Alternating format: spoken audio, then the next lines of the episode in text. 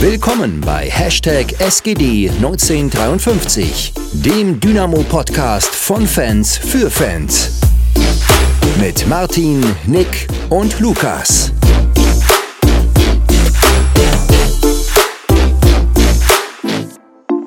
So, da sind wir wieder.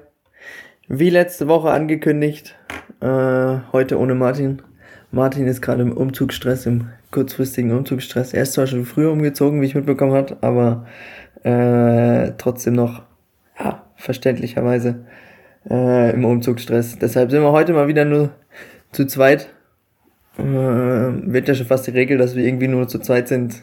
Nick, Martin, ich, Martin, äh, ja, alle möglichen Konstellationen.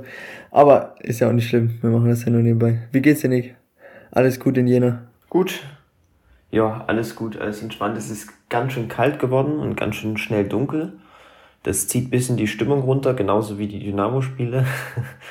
Deswegen äh, ist immer mal ein bisschen, hat man mal manchmal so Momente, wo man sich so denkt, ah, hm? aber insgesamt alles gut. Ich meine, es ist in Dresden vermutlich ähnlich, oder? Das habe ich jetzt gar nicht verstanden. Jetzt hat deine Verbindung gehangen. Das letzte Wort. Oh, okay. aber du kannst ja weiterreden, bei dir soll es ja aufgenommen haben. Ich, ja, gut, stimmt. Nee, ich habe ge äh, gefragt, ob du, äh, ob das in Dresden, also in Dresden ist es wahrscheinlich auch so, oder? Habe ich gefragt. Ach so, ja. Ja, wir haben jetzt ja die letzten Nächte so klare, klare Himmel gehabt, da kühlt es dann ganz schön ab. Also, es macht, aber trotzdem mit dem Dunkelwerden, das macht schon irgendwie depressiv, so ein bisschen, ohne jetzt hier äh, irgendwelchen kranken Menschen auf die Füße treten zu wollen, aber ich glaube, ihr wisst, was ich meine. Ähm, ja, es ist irgendwie bisschen blöd, dass es jetzt schon wieder so dunkel wird nach der Zeitumstellung und aber ich mag ganz ehrlich, wenn es so kalt ist und ich überlege auch mein Auslandssemester oben im Norden zu machen, also ich muss mich darauf vorbereiten. Ja, wenn man so konstant hat, ist eigentlich cool. Ja.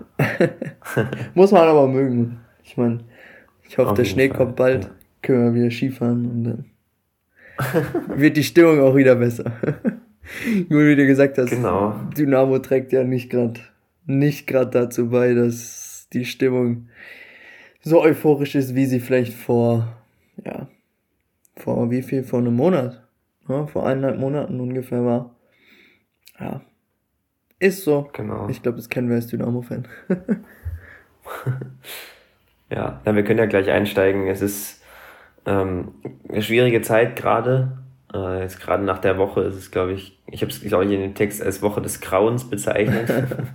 ein bisschen, ein bisschen plakativ. Aber ähm, ja, lass uns einfach einsteigen in das, in das erste Spiel der Woche. Da können wir uns erstmal Stück für Stück durcharbeiten. Mhm. Ähm, indem wir mit dem Spiel gegen Pauli beginnen. Pauli im Pokal, ähm, Flutlichtspiel, äh, volles Haus, zu Hause.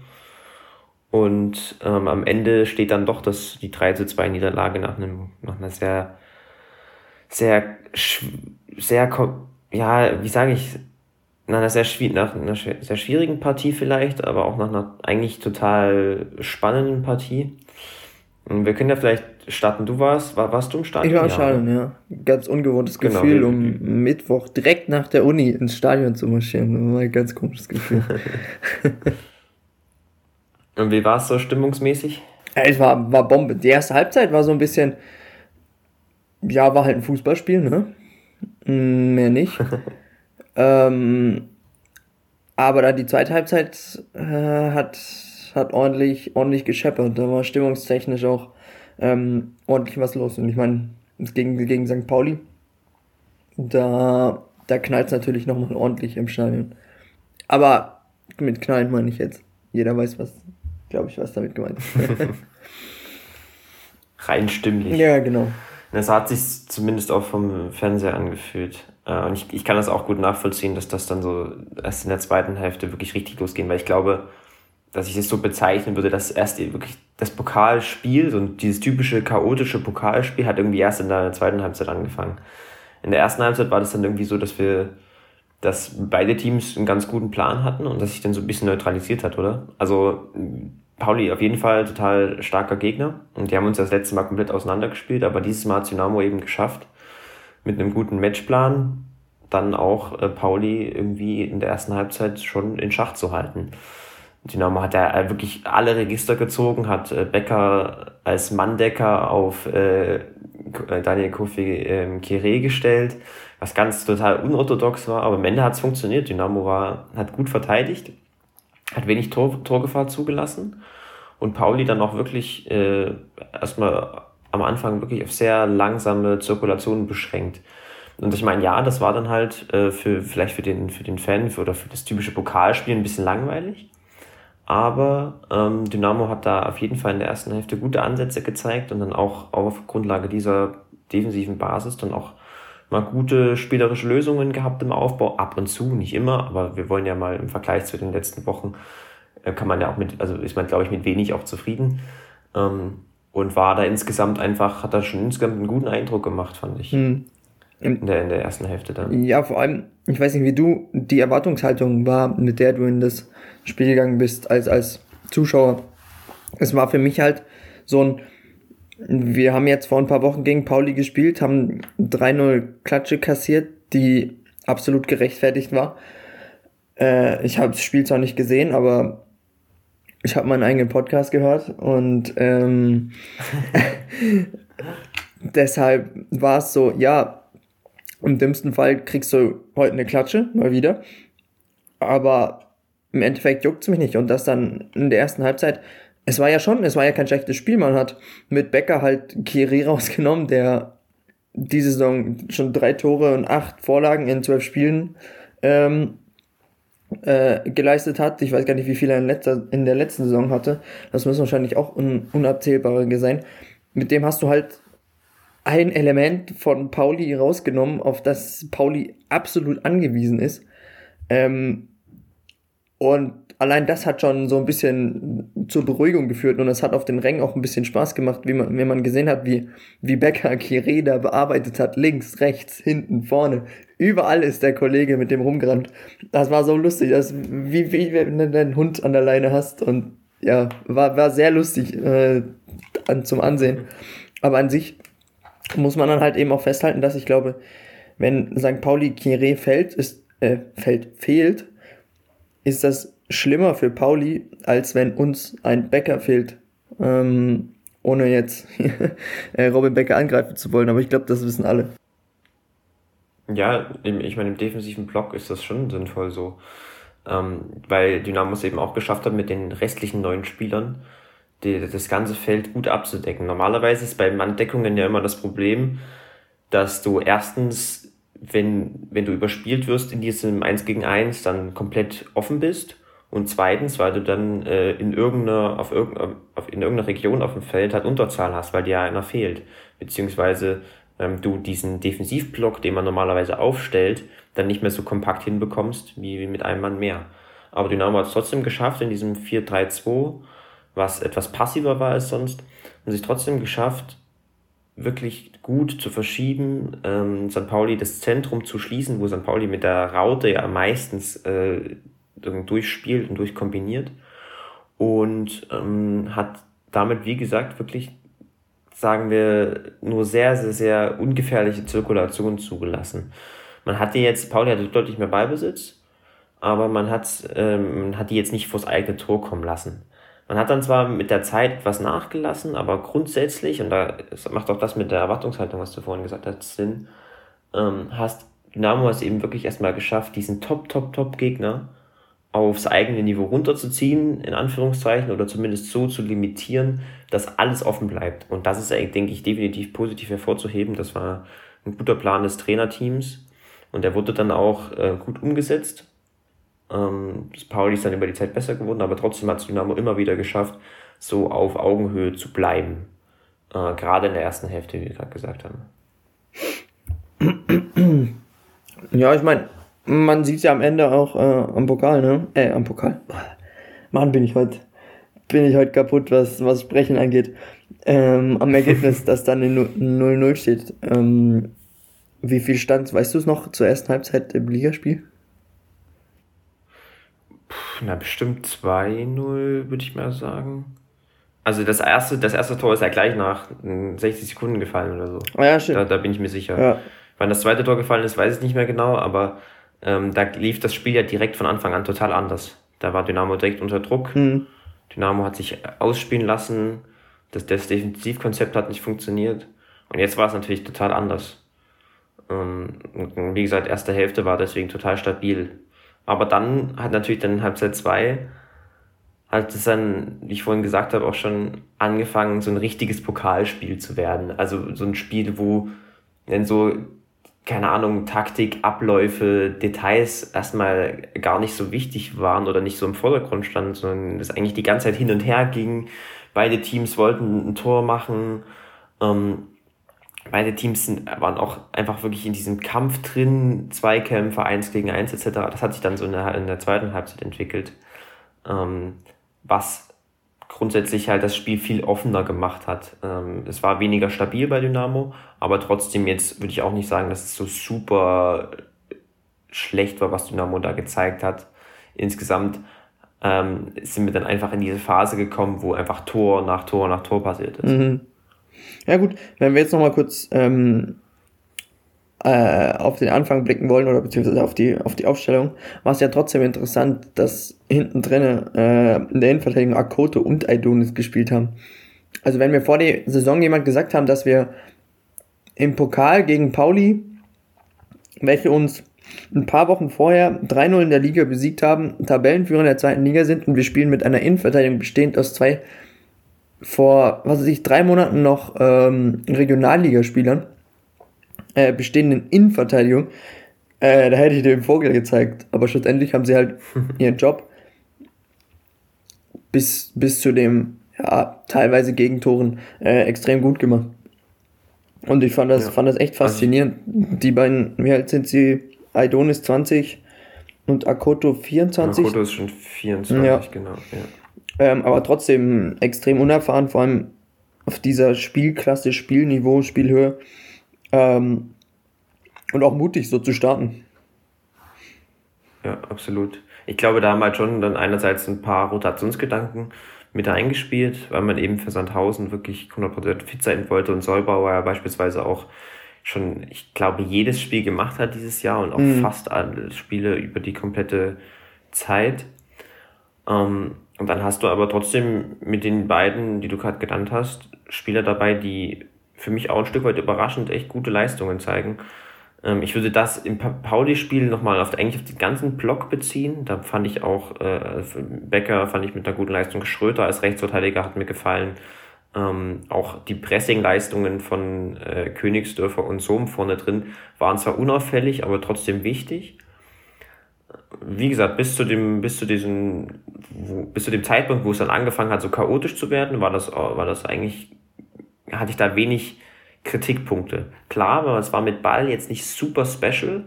Äh, man hatte aber trotzdem ein paar Ansätze dabei und man stand erstmal gegen so einen guten Gegner, der auch ein gutes Gegenpressing hat, der einfach insgesamt komplett ist, stand man erstmal stabil und das hatte ich auf jeden Fall nicht erwartet gegen, gegen so eine Art von Gegner. Gerade, ich meine, wenn wir uns das, wenn wir das mit dem Spiel in der Liga vergleichen.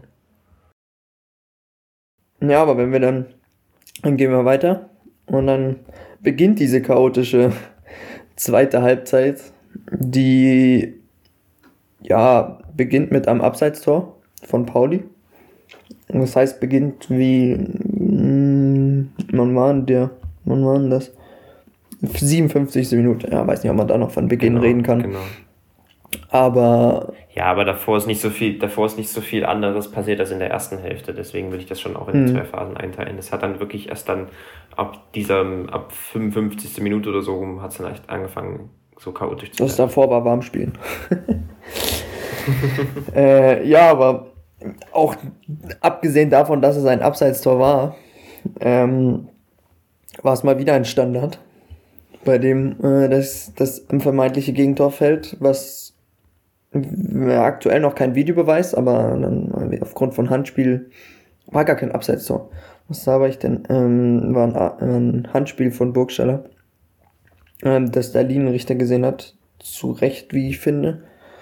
Ähm, und dann, dann ging es richtig los. Dann hat Dynamo dreimal gewechselt. Ähm, und das 1-0 für St. Pauli fällt durch genau den Spieler, wo ich gesagt habe, ey, auf den müsst ihr aufpassen. Leert Paccarada, Linksverteidiger. So linker Schien Schienenspieler wahrscheinlich eher, obwohl, naja, Linksverteidiger schon.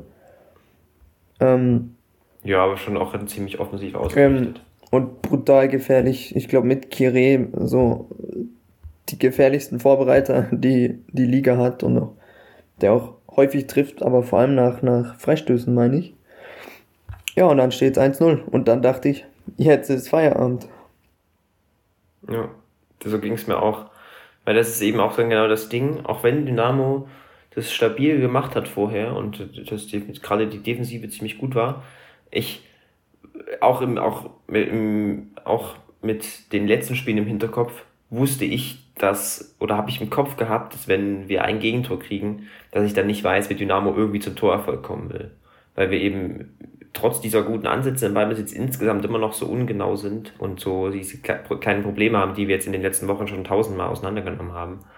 Deswegen war ich erstmal froh, dass das, dass das Handspieltor von, von Burgstaller, glaube ich, dann ähm, aberkannt wurde, übrigens korrekterweise, weil äh, Handspiel vor, unmittelbar vor der Torerzielung immer strafbar ist. Aber dann mit dem äh, war das 0 zu 1 natürlich umso, umso bitterer. Ich, wie, wie gesagt, mir ging es genauso. Ich habe mir gedacht, oh, jetzt, jetzt, jetzt ist das Spiel vorbei. Das war wie so ein richtig emotionaler Dämpfer, sag ich mal. Da waren einfach so ganz kleine Ungenauigkeiten, Unaufmerksamkeiten drin im Pressing, ähm, da heißt, ich habe vorne schon, das ist, ich habe ehrlich gesagt, dass, äh, ich muss ehrlich sagen, dass ich da schon beim Anfang der Szene gedacht habe, oh, jetzt könnte es gefährlich werden, weil vorne, äh, vorne rechts die Pressingbewegung nicht 100% gestimmt hat. Das könnte zum Beispiel auch mit dem Wechsel zusammenhängen. Äh, weiß ich nicht, ob das 100% ähm, so war, aber da waren eben so kleine kleine Bewegungen haben nicht gestimmt. Ähm, man kam einen Schritt zu spät und am Ende ist man eben auch im Zweikampfverhalten, wie Proll nach dem Spiel im Interview gesagt hat, im Strafraum auch ein Ticken zu, zu lasch, weiß ich nicht. Auf jeden Fall kassiert man das Gegentor und ähm, ja, ist erstmal dann wirklich, es wurde dann die Stimmung, glaube ich, nochmal also wirklich deutlich gedämpft durch dieses, durch diese eine Situation. Hm. Aber tatsächlich, ich hätte es nicht für Möglichkeiten, gerade nach, nach den letzten Spielen oder vor allem nach dem Darmstadt-Spiel äh, hast du 60, 70 Minuten Überzahl. Ähm, und wir schießen tatsächlich ein Tor. Äh, eigentlich ja wie der nächste Angriff. Erst verpufft einer so ein bisschen und Löwe, wo ich erst dachte, er steht im Abseits, ist mir immer noch nicht ganz, ganz klar ähm, der da unendlich ja nachpresst und drauf geht und nicht, äh, nicht aufgibt und schlussendlich so eine zu lange Flanke auf der Ferner bringt, der da aber so aus der Hüfte irgendwie den Ball da reindreht. Ultra, ultra cooles Tor, schönes Tor eigentlich. Und dann war die, hat die Bude gebrannt. Es war auf jeden Fall wirklich, wirklich wichtig, dass wir da so schnell zurückschlagen konnten. Weil du es eben, wenn, wenn du das eben nicht schaffst, dann sehe ich da für Dynamo keine Chance, irgendwie zurückzukommen. Weil St. Pauli war eigentlich echt stabil. Man hat aber eben, Dynamo hat eben in dieser Situation das Glück, dass Pauli da eben diesen kleinen Fehler macht. Da war jetzt keine super, es war keine super Kombination von Dynamo oder so, aber das war eine gute Gegenpressing-Aktion. Wir verlieren den Ball äh, an, an Benatelli und äh, der ist halt wahrscheinlich noch gedanklich ein Tick zu langsam. Mörschel springt gut drauf, hat einen guten, äh, wirklich eine gute Aggressivität im Gegenpressing, was man von ihm normalerweise oder ja häufig nicht so sieht. Und dann ist es einfach individuell stark ausgespielt. Ähm, und im Endeffekt eine, eine, auf jeden Fall eine tolle Situation gewesen, die zwar nicht aus einem krassen Muster entstanden ist oder so, zumindest habe ich keinen wahrgenommen, aber äh, war, die auf jeden Fall so, so, so wichtig war für den Spielverlauf, weil dann kriegst du das, ja, wirst du ja bestätigen können, dann kriegst du das Stadion wieder, dann steht es wieder unentschieden, es ist ausgeglichen und es kann wieder alles passieren. Mhm. Und solange das der Fall ist, äh, hat Dynamo viel, viel mehr Chancen aktuell in der aktuellen Verfassung, mit der aktuellen Spielidee, dann äh, Punkte zu holen, beziehungsweise das Sieg, äh, äh, das Spiel zu gewinnen, als wenn du halt zurückliegst und dann selbst irgendwie was, äh, selbst irgendwie agieren musst und aktiv sein musst. Mhm.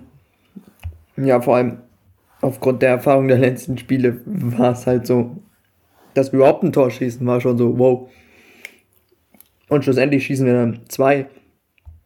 Ähm, ja, war schon, äh, ja, wie sagt man, ein kleines Wunder in der heutigen Zeit. in der aktuellen Zeit.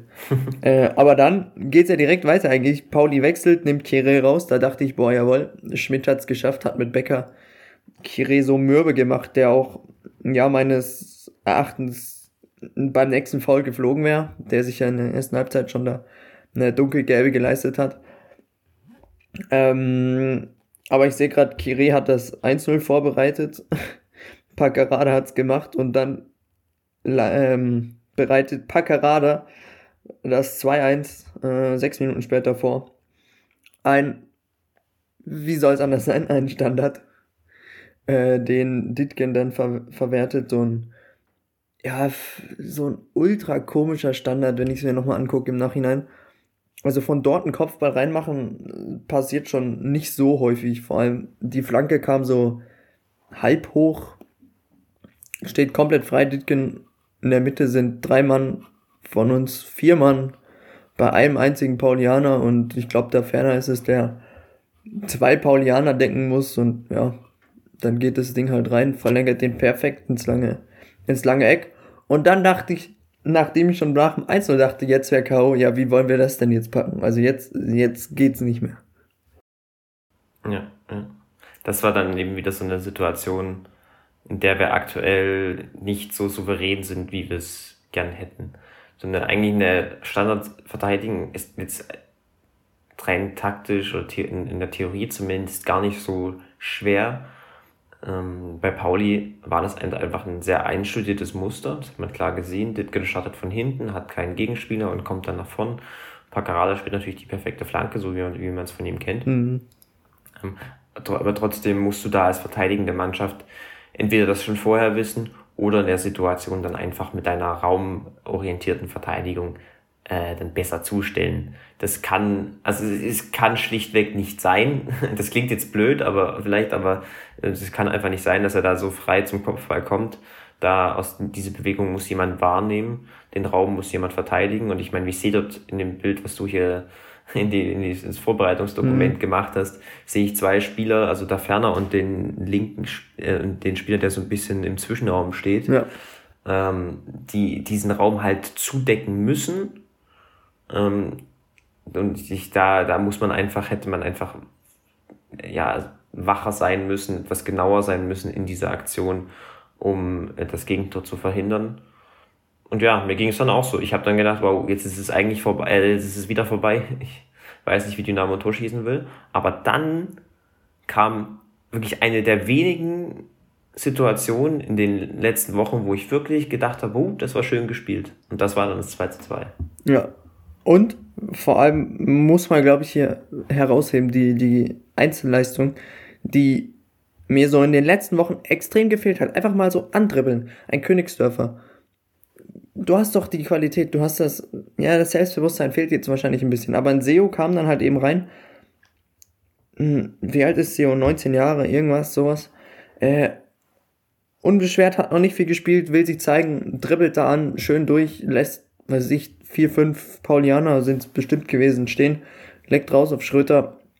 Eine Minute später, Schröter springt eine Flanke, wie du sie bringen sollst. Im besten Fall kommt da Ferner hinten ran, der Ball geht rein, so ähm, tippt, äh, wer ist es? Ziereis, ja, unglücklich den Ball rein. Und dann steht es wieder 2-2, eine Minute danach. Ja. Das war wirklich, muss man sich, also für alle die, die daran interessiert sind, schaut euch das wirklich nochmal an, dieses 2 zu 2. Da, die Situation beginnt damit, dass, dass Will als Sechser, der ja, wie wir wissen, sehr spielstark ist, nach links rauskippt von dort das Spiel antreibt, dynamisch ist, ein, zwei Schritte antribbelt und sich dann SEO genau, also dann, dann, dann SEO genau das macht, was er, was er sehr gut kann als Spieler, was ihn ausmacht, nämlich dass er sich ganz, ganz klug positioniert zwischen den Gegenspielern im Zentrum vor dem gegnerischen Strafraum, dann den Pass bekommt, ähm, schnell und dynamisch auftritt und dann kurz die Gegner auf sich zieht, aber dann Schröter im perfekten Moment diesen Pass zuspielen. Und das war wirklich total, total stark gemacht. Am Ende dann ein tolles Tor, was wir jetzt nicht so oft von Dynamo gewohnt waren, aber da hast du auf jeden Fall gesehen, was man, was wir uns vielleicht öfter wünschen würden, so der, wenn wir, wenn Dynamo mal den Ball hat. äh, das lag, gegen Pauli hat man an sich auch etwas mehr Wert auf spielerische Lösungen gelegt, genauso wie gegen Sandhausen jetzt äh, im, im, in dem kommenden Spiel, was wir dann besprechen werden. Aber ähm, dort war es auch wirklich mal erfolgreich. In den letzten Spielen haben wir es oft nicht geschafft, trotz einem Plan das durchzuziehen. Aber in dieser Situation hast du eben äh, durch die individuellen Stärken der Spieler von Will, von Theo, von Schröter, hast du es dann geschafft, da ein, ein cooles Tor zu erzielen. Und das war fand ich ähm, definitiv ähm, hervorzuheben, weil es total gut und ansehnlich war. Hm. Ja, war. Also war wirklich mal wieder ein, eins der schönen Tore, die wir in den letzten, in den letzten Wochen erzielt haben, was wir so lange nicht gesehen haben. Dass Seo da so durchdribbelt und einen nach dem anderen stehen lässt und dann, ja, das 2-2 fehlt. Wenn dann nicht schon die Bude gebrannt hat, ich weiß nicht, welchen Superlativ man dann beschwören kann, dann hat auf jeden Fall die Bude gebrannt. Ähm, ich weiß nicht, wie es im Fernsehen rüberkam, aber das war, äh, dann ging es richtig ab. Ich weiß nicht, die letzten zehn Minuten haben wir nur noch hier, äh, ich hatte ein Traumlied gesungen. Ähm, hatte ich lange nicht mehr. Es stand ja auch nur 2-2, also es war ja nicht so, dass wir weiter waren, aber ich glaube, man hat gemerkt, wie, wie in dem Moment so ordentlich was abgefallen ist. Nicht nur von der Mannschaft, sondern auch so von den Fans. Dann, weiß ich, acht Spiele haben wir, nee, sieben Spiele haben wir davor verloren. Äh, am Stück. Ja, nee, nicht am Stück. Sorry, falsch. Zwischendrin war noch das Bremen. Spiel, aber sonst. Ja, sieben Spiele verloren. Ähm, und das war einfach mal wieder richtig cool, so ein, so ein Fußballspektakel in Dresden zu sehen. Und dann ganz vor Schluss kommt auch noch Kevin Broll der uns mit einer Parade rettet, wie es nur Kevin Broll äh, halten kann. Also ganz ehrlich, Kevin Broll zählt für mich zu den absoluten Top-Keepern in der zweiten Liga. Was der auch gegen Sandhausen, wenn wir jetzt gleich noch auf Sandhausen kommen, äh, gehalten hat und wie intelligent der spielen kann und alles. Ähm, wow, absolut wow. Also seine Stärken auf der Linie, die hat er da in den letzten Spielen schon richtig stark ausspielen können. Ähm, was so Reflexe angeht, eins gegen eins, ist ja schon äh, auch obere Klasse, würde ich definitiv zustimmen. Er hat noch ein paar Schwächen, so bei, bei, bei Fernschüssen, im Spiel mit Ball, aber es ist trotzdem, ist trotzdem gut gewesen. Das hast du auch in den Pauli in der, in der Endphase bei Pauli gesehen, weil da ging es einfach wirklich dann ganz, ganz, ganz pokaltypisch hin und her. Da ist dann halt, wenn du einen Angriff hattest, sind eben nur die fünf Leute, die fünf Offensiven nach vorne gerückt und die Abwehr ist schon etwas zurückgeblieben. Ähm, und dann werden, hast du halt einen Ball verloren und dann ist der Gegner aber auch wieder komplett mit fünf Leuten auf die andere Seite gerannt. Das war halt komplett chaotisch, ohne jetzt viel Taktik oder ohne viel System, sage ich mal. Ähm, und genau deswegen kommt er dann auch auf beiden, äh, auf beiden Seiten, auf, äh, in beiden Strafräumen nochmal äh, einige brenzlige Situationen zustande. Und am Ende ist es dann einfach schade oder bitter oder unglücklich, dass das wir dann das, das 2 zu 3 kassieren, weil es im Endeffekt auch genauso auch andersrum hätte ausgehen können. Ich erinnere mich an eine Szene von Kade, ich glaube in der 89. oder so, wo er dann auch nochmal das Tor schießen hätte können, beziehungsweise Schröter ja, ja. sich die, die, äh, eine kleine falsche Entscheidung trifft im, im, im Strafraum. Ähm, und ja, dann am Ende ist es, geht's hin und her und äh, dann ist es irgendwie auch dann Zufall im, im großen Gesamtkontext gesehen, wo dann das Tor fällt. Auch wenn man natürlich individuell Fehler macht, aber das ist immer so. Ähm, und äh, so dass wir am Ende, wie gesagt, zu dem 2 zu 3 kommen und eben nicht zu dem 3 zu 2, was sich das Stadion vielleicht gewünscht hätte und was wir uns auch gewünscht hätten. Ähm, und was sich vielleicht Dynamo auch mit dieser äh, dann durchaus ebenbürtigen Leistungen gegenüber St. Pauli dann vielleicht auch ein Stück weit verdient hätte. Definitiv, definitiv. Und wenn ich jetzt wieder sehe, wer, wer das, das äh, 3 zu 2 eingeleitet hat mit diesem absolut krummen Querpass durch den, durch den Strafraum, keine Ahnung, wie der angekommen ist. Das war wie äh, Leon Paccarada. Ähm, welch ein Wunder. Also sieht man, was, was äh, vielleicht auch möglich gewesen wäre. Aber nichtsdestotrotz, Verlängerung, darauf war das Catering nicht eingestellt, darauf war, darauf war, waren die Fans nicht eingestellt, hatte man lange nicht mehr. Ja, ähm, ja, nichtsdestotrotz, glaube ich, hätte man oder hat man gehofft, dass man trotz der Niederlage ein bisschen Schwung und auch ein bisschen Elan mit, mit in den Liga-Alltag dann nimmt.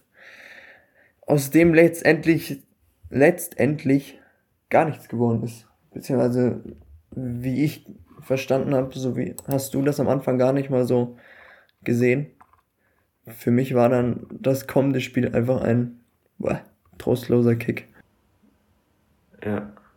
Na, das Pauli-Spiel war halt einfach ein frustrierendes Ergebnis, aber eine Leistung, die wir auch in den Wochen zuvor jetzt nicht so nicht wirklich schlecht war, würde ich nicht als schlecht bezeichnen würde. Dynamo hat, wie haben wir ja schon oft gesagt, hat noch Schwächen, das ist klar. Aber innerhalb von dem, was wir können, hat Dynamo da eine gute Leistung äh, gezeigt gegen Pauli. Und deswegen habe ich mir nach dem Spiel dann auch aufgeschrieben, so ja, es ist, ich bin trotzdem noch zuversichtlich, dass du gegen andere Gegner in der Liga gewinnst, dass du da Punkte holst, weil eben dann eine Basis da ist, mit der man weiterarbeiten kann. Ich glaube, Proll hatte das damals in dem Interview auch gut zusammengefasst. Hat gesagt, ja, wir waren vorne, was, uns kleine Kleinigkeiten gefehlt, waren ein bisschen zu ungenau. Ähm, und in der Defensive waren es eben wirklich dann nur so 99% Aufmerksamkeit und nicht 100%. Da haben wir es halt einmal nicht geschafft, diese blöde Ping-Pong-Situation beim 3 zu 2 zu verteidigen. Aber am Ende war es okay. Am Ende war es, es war nicht super, aber es war okay. Und dann habe ich mir gedacht, okay, gegen, gegen Sandhausen, der kommende Gegner jetzt vom, vom Wochenende, das wird so ein Spiel, wo, wo Dynamo mit den eigenen Stärken, mit, mit, mit der Basis, die wir aufgebaut haben und die in den letzten Wochen zwar nicht so gut funktioniert hat, aber im Endeffekt trotzdem okay war, ähm, dass wir damit dann gegen, äh, gegen Sandhausen ebenbürtig sind, ein, ein gutes Spiel abliefern und eventuell dann auch Punkte holen. War aber nicht so. das, äh, wir nehmen es vorweg, es war das erste wirklich wirklich das erste Spiel, wo ich sage, das war echt schwach. Ähm, obwohl wir trotzdem gut angefangen haben. Ich meine, vielleicht können wir jetzt einfach, dann machen wir jetzt einfach den, den Sprung zu, zu Samstagnachmittag und, und fangen an, über das Sandhausen-Spiel zu reden. Ich weiß nicht, wie du das empfunden hast, aber ich fand den Anfang eigentlich okay. Den, also die ersten 20 Minuten gerade fand ich, hat man, hat man genau das gesehen, was man erwartet hat. Nämlich, dass Sandhausen in diesem ganz, ganz klassischen 4-4-2 gespielt hat, sich auf die Defensive fokussiert hat, mit Ball jetzt aber jetzt wirklich keine Bäume ausgerissen hat, haben halt wirklich schnell lang gespielt oder eigentlich überhaupt keinen Plan gehabt. Ich finde, da hast du, da hast du dann schon gesehen, dass Dynamo etwas gereifter ist insgesamt, dass wir eben, wir hatten den Fokus wieder ein bisschen mehr auf den Ballbesitz gelegt, weil wir eben aufgrund von Sandhausens Spielanlage die Aufgabe hatten, Torgefahr zu kreieren und hatten dafür auch einen guten Plan. Wir haben wieder dieses 3-1-4-2 gespielt, sind nicht so hoch angelaufen, haben äh, einige Male gut gekontert am Anfang. Wir hatten auch, ich finde auch, ich habe auch diesen Willen gesehen, die äh, Situation spielerisch aufzulösen, auch wenn das nicht immer geklappt hat. Aber ich finde, da waren gute Ansätze dabei, oder, oder wie würdest du das sagen? Hm, ja, also ich habe äh, so gerade im Hintergrund nochmal die, die äh, Zusammenfassung laufen und da sehe ich gerade nochmal die Chance, zum Beispiel von Hermann, weiß ich, ob du dich dran erinnern kannst, der gegen den Pfosten schießt. Ähm, bis dahin fand ich ja, war es, war es ganz okay, aber ähm, wie du gerade eben gesagt hast, man hat, man hat halt schon gesehen, dass wir, äh, finde ich, besser sind, äh, ausgereifter in dem, was wir machen. Wir haben, finde ich, unglaublich viel Raum im Vergleich zu den anderen Spielen bekommen in den Angriffen. Also ich fand, äh, Sandhausen hat sich sehr extrem auf, aufs Zentrum äh, konzentriert. Ich weiß jetzt nicht, wie, wie groß und wie, wie, wie gut sie schlussendlich sind in der, in der Innenverteidigung dann äh, bei Flanken. Aber wir hatten so viel mehr Platz, also es ist jetzt eine subjektive äh, Sichtweise, wie gesagt, aber wir hatten so viel mehr Platz wie in den anderen Spielen und wir haben nichts draus gemacht. Und das war das, was, was sehr, sehr frustrierend war. Ähm, ich meine, die, die, die Chance von Hermann gegen den Pfosten, ja, das ist halt mal wieder das berühmte Pech. Ähm, aber nichtsdestotrotz hat man, hat man so viel Raum bekommen und hat ihn einfach wieder nicht genutzt. Ja. Ich meine, seit 1000 hat es jetzt auch nicht mal super krass verteidigt. Da waren noch einige Pressing-Situationen dabei, wo sie sehr ungenau waren, wo die gerade im Mittelfeld die, die, die Spieler leicht haben rausziehen lassen aus ihren Positionen. Und Dynamo hat das zwar, zwar gute Ansätze gezeigt, hat das auch ein, zwei Mal, wie zum Beispiel bei der Hermann-Situation, ordentlich bespielt. Nichtsdestotrotz hätte man natürlich auch noch auf jeden Fall viel, viel mehr rausholen können. Auch in den ersten 20 Minuten wenn du dann wirklich noch ein bisschen besser gewesen wärst und ein bisschen klarer, mit einer klareren Idee im Ballbesitz, hättest du dort schon auch easy ein Tor schießen können, beziehungsweise drei, vier Chancen mehr kreieren können. Aber ich war dann trotzdem nach den ersten 20 Minuten insofern halbwegs zufrieden, als dass ich sage, ja, oder dass ich mir das so aufgeschrieben habe, so, ja, es ist, man hat, man sieht die Ansätze, es ist okay. Und wenn wir, wenn, wenn, wenn man jetzt darauf aufbaut, dann kann ich und sehe ich auch Chancen, dass man da dann auch ein Tor schießt, defensiv trotzdem sicher steht und damit dann am Ende gewinnt. Aber irgendwie hat man sich dann ab Minute 30, 35, 40 so in dem Dreh in, eine, in die komplett andere Richtung entwickelt. Und ich kann mir bis heute nicht erklären, wieso. Dynamo hat dann so in diesem 4-3-3 agiert, hat also einfach Schröter aus diesem 3-1-4-2 ein Stück hochgeschoben, als wie in, als dann halt nicht mehr als rechter Außenverteidiger, sondern als rechter Stürmer. Und hat dann eigentlich wirklich so Mann gegen Mann gespielt. Und das hat, das hat uns null Vorteile gebracht. Ich weiß nicht, ob das aus der Spieldynamik heraus entstanden ist oder ob das Anweisung vom Trainerteam war, aber so konnte Sandhausen uns viel, viel, viel leichter wegverteidigen. Und auch wenn wir ohne Ball sicher waren, weil Sandhausen aber auch natürlich nicht so viel angeboten hat, war es mit Ball dann einfach ab Minute 30, 35 wirklich sehr, sehr, sehr einfallslos. Da, war, da waren dann nur noch lange Bälle dabei, die Sandhausen im 1 gegen 1 immer noch gut wegbekommen hat meistens. Und ähm, so hat sich dann das ganze Spiel weitergezogen. Ja. Ja, und so war es dann letztendlich auch im Stadion. Äh, das ganze trostlose Gekicke, nenne ich es mal, hat sich dann auch so ein bisschen auf die, auf die Tribüne äh, verschoben. Und ähm, ich glaube, man hat es auch mitbekommen im, äh, im Fernsehen, was stimmungstechnisch ähm, los war im Stadion. Also das war ja wie das Spiel absolut unter aller Kanone. Und dieses, dieser Ausgang hat am Ende nichts anderes verdient als eben eine Niederlage gegen Sandhausen. Das, also am, am Anfang habe ich gedacht, also ich wusste ja vorher, dass jetzt schon relativ wenig, nur relativ wenig Karten verkauft wurden. Ähm, und dann habe ich am Anfang was wirklich ganz, ganz wenig erwartet. Das war dann okay, im Fernsehen zumindest, aber auch nur, weil die Mikrofone anscheinend direkt vor dem Block standen. Ähm, und dann im Laufe der Zeit und dann habe ich dann schon gemerkt, dass da irgendwas fehlt. Und dann hatte mich mein Vater auch noch angerufen, der war spontan ins Stadion gegangen ähm, mit, mit einer Freundin, die ähm, noch nie im Stadion war und sich das unbedingt mal anschauen wollte. Ja. Und da natürlich ge genau zum falschen Zeitpunkt gekommen ist, weil das dann einfach ähm, eine ganz, ganz untypische Situation war. Das fühle ich ein bisschen. Ich weiß nicht, woran es liegt. Weil meine Familie ja. ist gerade hier und ich war mit meinem Vater. Der war das erste Mal seit. Ah, okay ich war, der war mit mir mal auswärts in Stuttgart, das war, da hat die Hütte auch gebrannt, aber ja, er war auch zum perfekten Zeitpunkt im Stadion. Hm. Ja. Ja, das ist wirklich bitter, weil ich kann es mir auch nicht so richtig erklären, warum dann so wenig äh, Zuschauer da waren. Es gibt sicherlich dann unglaublich viele vielfältige Gründe dafür. Ähm, das wäre natürlich aber auf jeden Fall wichtig gewesen oder, oder toll gewesen, wenn die Mannschaft dann etwas mehr Unterstützung gehabt hätte. Ja, definitiv. Ob das was auf dem Platz geholfen hat, hätte, weiß ich nicht, aber es wäre zumindest mal nochmal, es wäre, ich finde, etwas typischer gewesen für Dynamo. Ich finde es eigentlich nicht so typisch, dass dann in so einem Spiel dann schon eine große Menge an Zuschauern fiel. Ja, ja, definitiv. Was mir auch nicht gefallen hat, war dann die, die Leute, die dann nach der 60. und 70. Minute angefangen haben zu pfiffen. Äh, zu pfiffen. Mann, was ist denn heute los? äh, angefangen haben zu pfeifen. So, äh, sowas, sowas kann ich nicht ab, ey, da äh, ja, das ist so ein bisschen, da lädt sich das Aggressionslevel. Ich meine, die, die, die Jungs spielen, haben keinen guten Fußball gespielt das wird, glaube ich, fast jeder so unterschreiben. Zumindest dann in der zweiten Halbzeit. Hm, aber es bringt doch nichts. Das ist wie wenn man einem Mobbing, gemobbten Kind, was auf dem, auf dem Boden li liegt, nochmal eine mitgibt. Also, das ist so dumm und es ist so nervig. Dann geht zu Leipzig oder was weiß ich. Da könnt ihr pfeifen, da könnt ihr zum Produkt gehen. Aber in Dresden was erwartet ihr, dass wir Champions League spielen? Oder, also, ja. Trotzdem muss man wahrscheinlich auch festhalten, es gäbe sicher Clubs, bei dem wird der Trainer aktuell nicht mehr am Seitenrand sitzen. Ich glaube, das, das kann man so klar sagen. Wir haben das ja auch schon im Vorbericht, weiß nicht, wer es gelesen hat, äh, wie, wie heißt der Blog? No Pressure Sandhausen? Irgendwie sowas.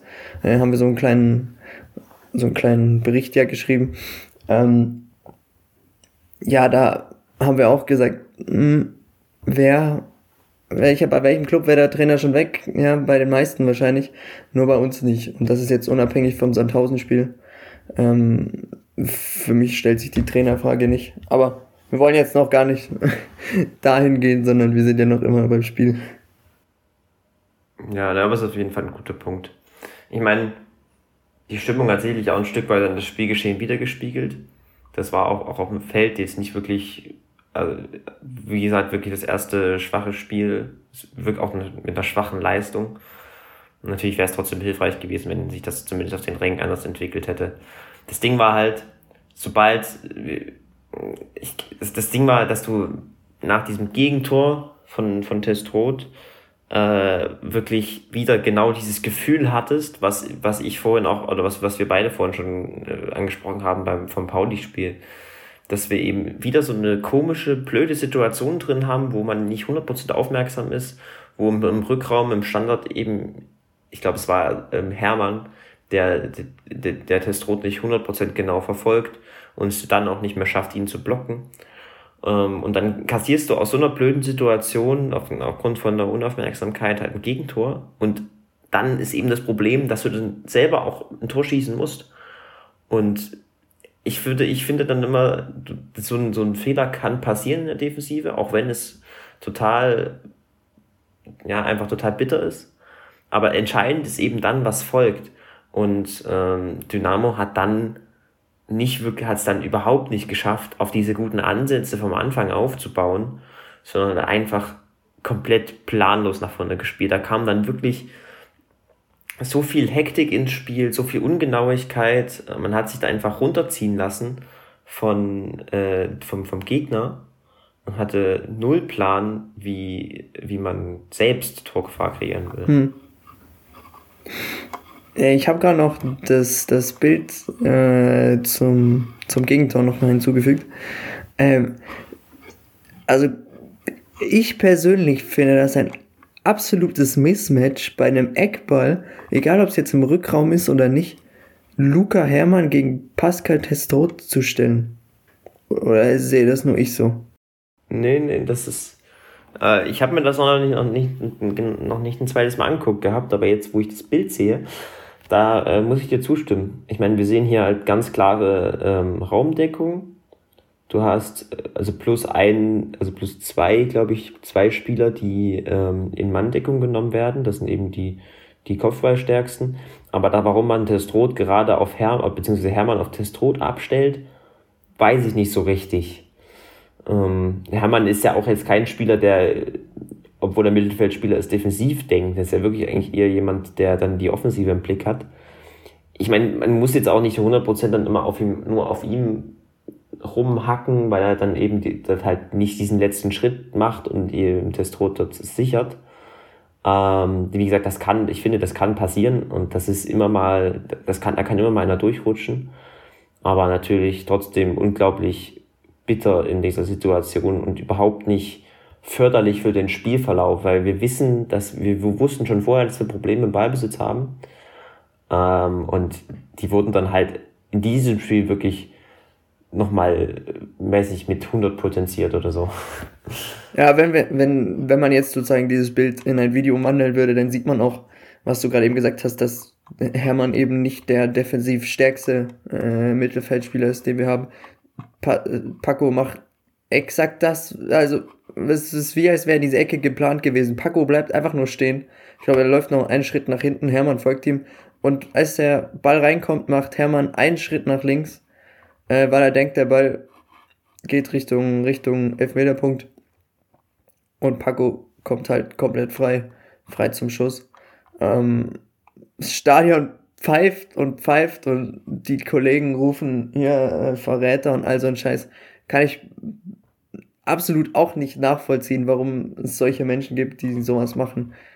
Ich glaube, es ist so gut wie jedem bewusst, dass Paco nicht gegangen ist, sondern auf gut Deutsch gesagt gegangen wurde. Ähm, Finde ich auch absolut fehl am Platz, aber das ist ja, hat ja jetzt nichts mit der Leistung vom Spiel zu tun. Ähm, ja, aber schlussendlich fällt das Tor auch wieder nach dem Standard. Was eben nicht sein kann, ist, dass du so ein, dass so ein kleiner Fehler so große Auswirkungen hat. Und dass du es dann nicht schaffst, dir so viele Torchancen zu kreieren, dass du dann am Ende auch mal ein Tor schießt. Und das finde ich das Entscheidende bei dem Spiel. Wir wissen, nochmal, wir wissen, dass diese strategischen Schwächen, das, äh, das Dynamo eben im Ballbesitz nicht so 100% stark und variantenreich ist. Das wissen wir schon seit Anfang der Saison und wir haben ja immer wieder gesagt, dort ist Verbesserungsbedarf, dort ist Verbesserungsbedarf. Mm. Und ich finde, dass du, äh, ich finde, man hat zwar immer wieder Ansätze gesehen, ähm, aber in diesem Spiel wäre es halt besonders wichtig gewesen, diese Ansätze auch irgendwie dann weiter zu verfolgen und ähm, darauf aufzubauen und das dann gegen so einen Gegner, der wirklich jetzt nicht super stark war, dann auch in, in wirklich Torgefahr umzumünzen. Und das hat man eben nicht geschafft. Und das ist dann auch das Entscheidende, warum wir das Spiel dann verlieren. Ähm, wir haben es halt, wir haben uns sozusagen von dieser stabilen Basis, die wir sonst immer halbwegs auf den Platz bekommen haben, nochmal ein Stück runterziehen lassen. Eben weil wir dann so unsicher geworden sind durch dieses Gegentor, so hektisch, ungenau und ähm, dann hat auch einfach kein Impuls mehr geholfen weil insgesamt die Idee gefehlt hat, wie wir zum Tor kommen wollen. Dann, dann äh, kam, ich weiß nicht, Seo kam dann noch, dann kam Königsdörfer als Linksverteidiger, noch drei, vier andere Wechsel kamen, aber das macht alles dann keinen Unterschied, weil du diese Idee brauchst, diese Struktur und dann auch den Willen, diese umzusetzen. Und was, was, was wir gesehen haben, war einfach nur, dass eben die Innenverteidiger sehr hektisch schnell lang gespielt haben, wir dann irgendwie versucht haben, in den Strafraum zu kommen. Es hat ja dann sogar einsam mal geklappt, aber das war insgesamt einfach zu wenig Struktur und Idee im Ballbesitz, um dann äh, das Spiel dann umzubiegen, zu entscheiden oder irgendwie für sich, also auf, auf seine Seite zu bringen. Das war wirklich, fand ich erstaunlich, erstaunlich schwach. Man hat immer wieder in den letzten Wochen gute Ansätze gehabt, aber dass man eben genau in dieser Situation, in diesem Spiel dich komplett in die andere Richtung entwickelt und sogar eigentlich noch schwächer ist, als diese Ansätze gezeigt haben. Das äh, war wirklich, fand ich, hat mich überrascht und hat mich am Ende auch ein bisschen verblüfft, sage ich mal. Weil du, wir eigentlich immer relativ stabil gewirkt haben, aber dann, da kam für mich auch dann schon so zumindest wirkt es auf mich so, dass dann schon noch eine mentale Komponente dabei war mit dieser Unsicherheit und dann alles auseinandergefallen ist. Damit war das wirklich eine, ich würde mal sagen, ich habe glaube ich auf Twitter geschrieben, eine der schlechtesten Halbzeiten oder ja, ja. ja eine der schlechtesten Halbzeiten mit Ball, äh, die ich seit langem gesehen habe. Das war boah. ich weiß, ich bin immer noch ein bisschen fassungslos. Wollen wir nicht drüber reden.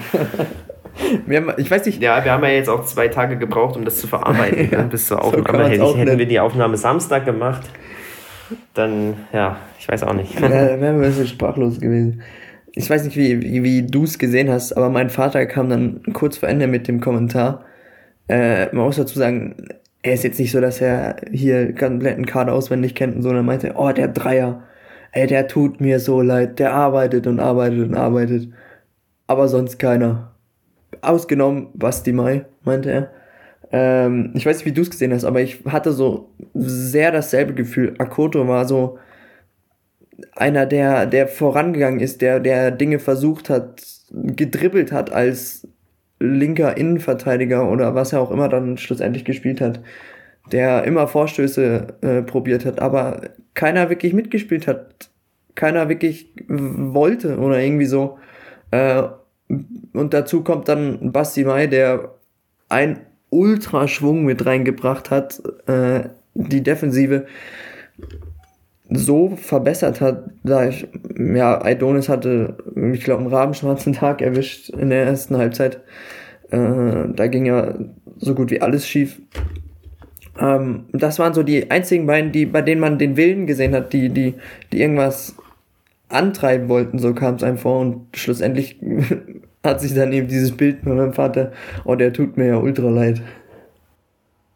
Ja. Na, ich glaube, dass Akoto schon ein Spielertyp ist, der auch von der Innenverteidigung her offensive Impulse setzen kann.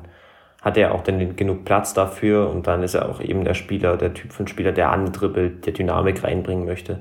Aber im Endeffekt hat einfach die gesamte Struktur gefehlt. Das sind, wie gesagt, ich würde das auf zwei Komponenten zurückführen. Zum einen habe ich, da habe ich die Spielentwicklung taktisch nicht verstanden, warum man auf das 4-3-3 gegangen ist. In, ähm, in der zweiten Hälfte war es dann wirklich 100% äh, diese Rautenstruktur, bis man es am Ende etwas aufgelöst hat mit den Wechseln. Das habe ich nicht verstanden, weil da diese Struktur total ungünstig war für äh, Ballbesitz und für Kombinationen. Und dann kam eben noch, äh, kann ich auch nicht so richtig nachvollziehen, wie, wo diese Spielentwicklung ähm, herkam, die diese Unsicherheit mitgebracht hat und diese Hektik. Ähm, das war einfach, hat uns komplett, also wir haben halt komplett den Faden verloren. Und dann, hat, dann macht es auch eben nicht so einen riesen Unterschied, was Einzelspieler äh, leisten beziehungsweise was, was sie versuchen, weil eben insgesamt das große Ganze nicht stimmt. Da, da kannst du dann einen SEO bringen, der sich immer klug positioniert, aber wenn eben äh, vom Strafraum drei Jungs auf einem Haufen stehen und sich den, die Bälle wegnehmen und auf der anderen Seite ähm, nur einer, der aber extrem viel Platz hat, aber eben nicht angespielt wird, äh, dann, dann kann da nicht viel entstehen. Das ist, äh, war wirklich sehr, sehr, sehr schlimm anzusehen. Und ich meine, am Ende würde ich genau aus diesen zwei Gründen, die ich gerade genannt habe, sagen, dass es auch dann schon eine verdiente Niederlage war, obwohl Sandhausen eigentlich nicht, nicht super stark war, ähm, nicht komplett war und wir gerade am Anfang auch taktisch eigentlich einen etwas gereifteren Eindruck gemacht haben. Ähm, und ich denke, auch wenn wir den Matchplan so umgesetzt hätten wie gegen Pauli, beziehungsweise uns auf diese Ansätze ähm, besonnen hätten, wie, wie gegen Pauli oder ja auch die Ansätze auch vom Beginn des, des Sandhausen-Spiels, dann hätte das ganz anders ausgehen können. Aber irgendwie gab es dann einen Punkt, so, so dass ich dann sagen muss, dass als Fazit, dass das Spiel wirklich das erste richtig, richtig schwache Spiel komplett, von der, was vom kompletten Gesamtbild her war, was wir in dieser Saison gesehen haben. Das ist jetzt total eigentlich, das ist halt mega blöd jetzt, weil wir gerade gegen solche Gegner die Punkte halt brauchen. Und es sind eben auch genau diese Art von Gegner, wo ich sage, da, da kann Dynamo mit, auch mit den aktuellen strategischen Schwächen, die eben noch ein bisschen brauchen in der Entwicklung, trotzdem immer was holen. Ähm, trotzdem würde ich aufgrund, also würde ich jetzt nochmal so ein bisschen ein Gegengewicht bieten zu dem ganzen Negativen, was wir gerade genannt haben, ähm, nämlich, dass ich Schmidt schon insofern zustimme, als dass nichts Extremes passiert ist. Das hat er ja so formuliert in der Pressekonferenz äh, weil es eben auch nur ein Spiel mit einer richtig, richtig schwachen Leistung war. Klar, die Ergebnisse waren auch vorher schon schwach oder nicht so, wie wir es uns gewünscht hätten. Ähm, und wenn es weitergeht, so mit den schwachen Leistungen wie gegen Sandhausen, wird es natürlich schwer. Aber es war jetzt erstmal das erste Spiel, wo dieses, wo das Team wirklich komplett auseinandergebrochen ist. Äh, und wenn wir aber die Leistungen wieder von den Spielen zuvor auf den Platz kriegen, sollte es trotzdem wieder besser werden. Das, äh, ähm, das, da, davon bin ich überzeugt, dass das trotzdem noch, dass das eventuell nur ein Ausrutscher gewesen sein könnte. Das wird halt, werden halt die Wochen zeigen, die nächsten Wochen, ähm, wo dann die Entwicklung hingeht. Ja, man muss halt aber auch festhalten, dass jetzt die kommenden Spiele nicht einfacher werden. Wir haben als nächstes Kiel. Gegen Kiel haben wir, weiß nicht, wie lange das jetzt her ist, dass wir gegen Kiel gewonnen haben. Also es müssen sicher ein paar Jahre sein. Ähm, abgesehen jetzt davon, dass wir in der dritten Liga waren. Aber das macht das Ganze natürlich nicht einfacher. Und schlussendlich wird halt, äh, werden die, der ein oder andere Punkt äh, in den nächsten Spielen nicht schlecht. ja, ich, das hat jetzt, ja auch jetzt in, dann in, in Social Media und so schon sehr in Richtung die, die Trainerfrage, in Richtung der Trainerfrage tendiert. Du hast es vorhin schon grob angeschnitten. Ich glaube, das ähm, würden wir jetzt auch noch nicht, darauf würden wir jetzt, wollen wir jetzt noch nicht so tiefgründig eingehen, ähm, weil es da, glaube ich, schon noch etwas Zeit dafür braucht.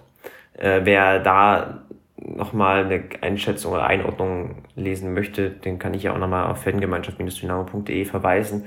Ich habe das in dem Blog zu dem Sandhausen-Spiel, wo ich auch nochmal ein bisschen auf die taktischen genaue Details eingegangen bin, auch nochmal genauer beschrieben. Das haben wahrscheinlich jetzt schon viele Hörer äh, gelesen, nehme ich an. Das waren äh, dieses Mal erstaunlich viele äh, Aufrufe. Aber trotzdem, wenn, wenn, wenn das jemand noch nicht gemacht hat, kann er ja da nochmal schauen. Ähm, insgesamt ist es 100% eine blöde Situation. Das war die erste richtig schwache Leistung in diesem Jahr und ähm, wichtig wird einfach, dass wir dann jetzt das, dass wir jetzt wieder auf die, an die Leistungen von zuvor anknüpfen, dass wir darauf aufbauen, dass wir uns dort, äh, dass wir das auf den Platz kriegen, diese stabile Basis und dann sollte es schon gegen einige Gegner besser werden. Ich, äh, natürlich wird der Optimismus mit jeder Partie, die schlecht läuft, kleiner, aber ich sehe trotzdem noch äh, da eine gute, also ich, ich sehe die Chance, dass sich die Entwicklung weiter positiv fortsetzt und, und nicht weiter in die negative Richtung geht. Und da wird natürlich dann das Spiel gegen Kiel jetzt am, am Freitag, das ist ja in, in, in, in drei Tagen, vier Tagen ungefähr, äh, dann wird sich da, wird sich, wird sich da schon zeigen, wie, welche, also welche, in welche Richtung es geht für die Mannschaft. Ich meine, man hat ja am Anfang der Saison gesehen, dass es, dass es geht und gerade auch gegen, gegen starke Gegner. Ich weiß jetzt nicht, inwiefern man da Bremen dazu zählen kann, aber eben ein Unentschieden gegen HSV. Äh, Ingolstadt hat man 3-0 besiegt, ein Gegner, den man 3-0 besiegen muss, sage ich mal, krass gesagt. So, Sandhausen wäre für mich eigentlich auch in die Kategorie vorher gefallen, wer da eben diesen Vorbericht gelesen hat von dem äh, Sandhausen-Blog.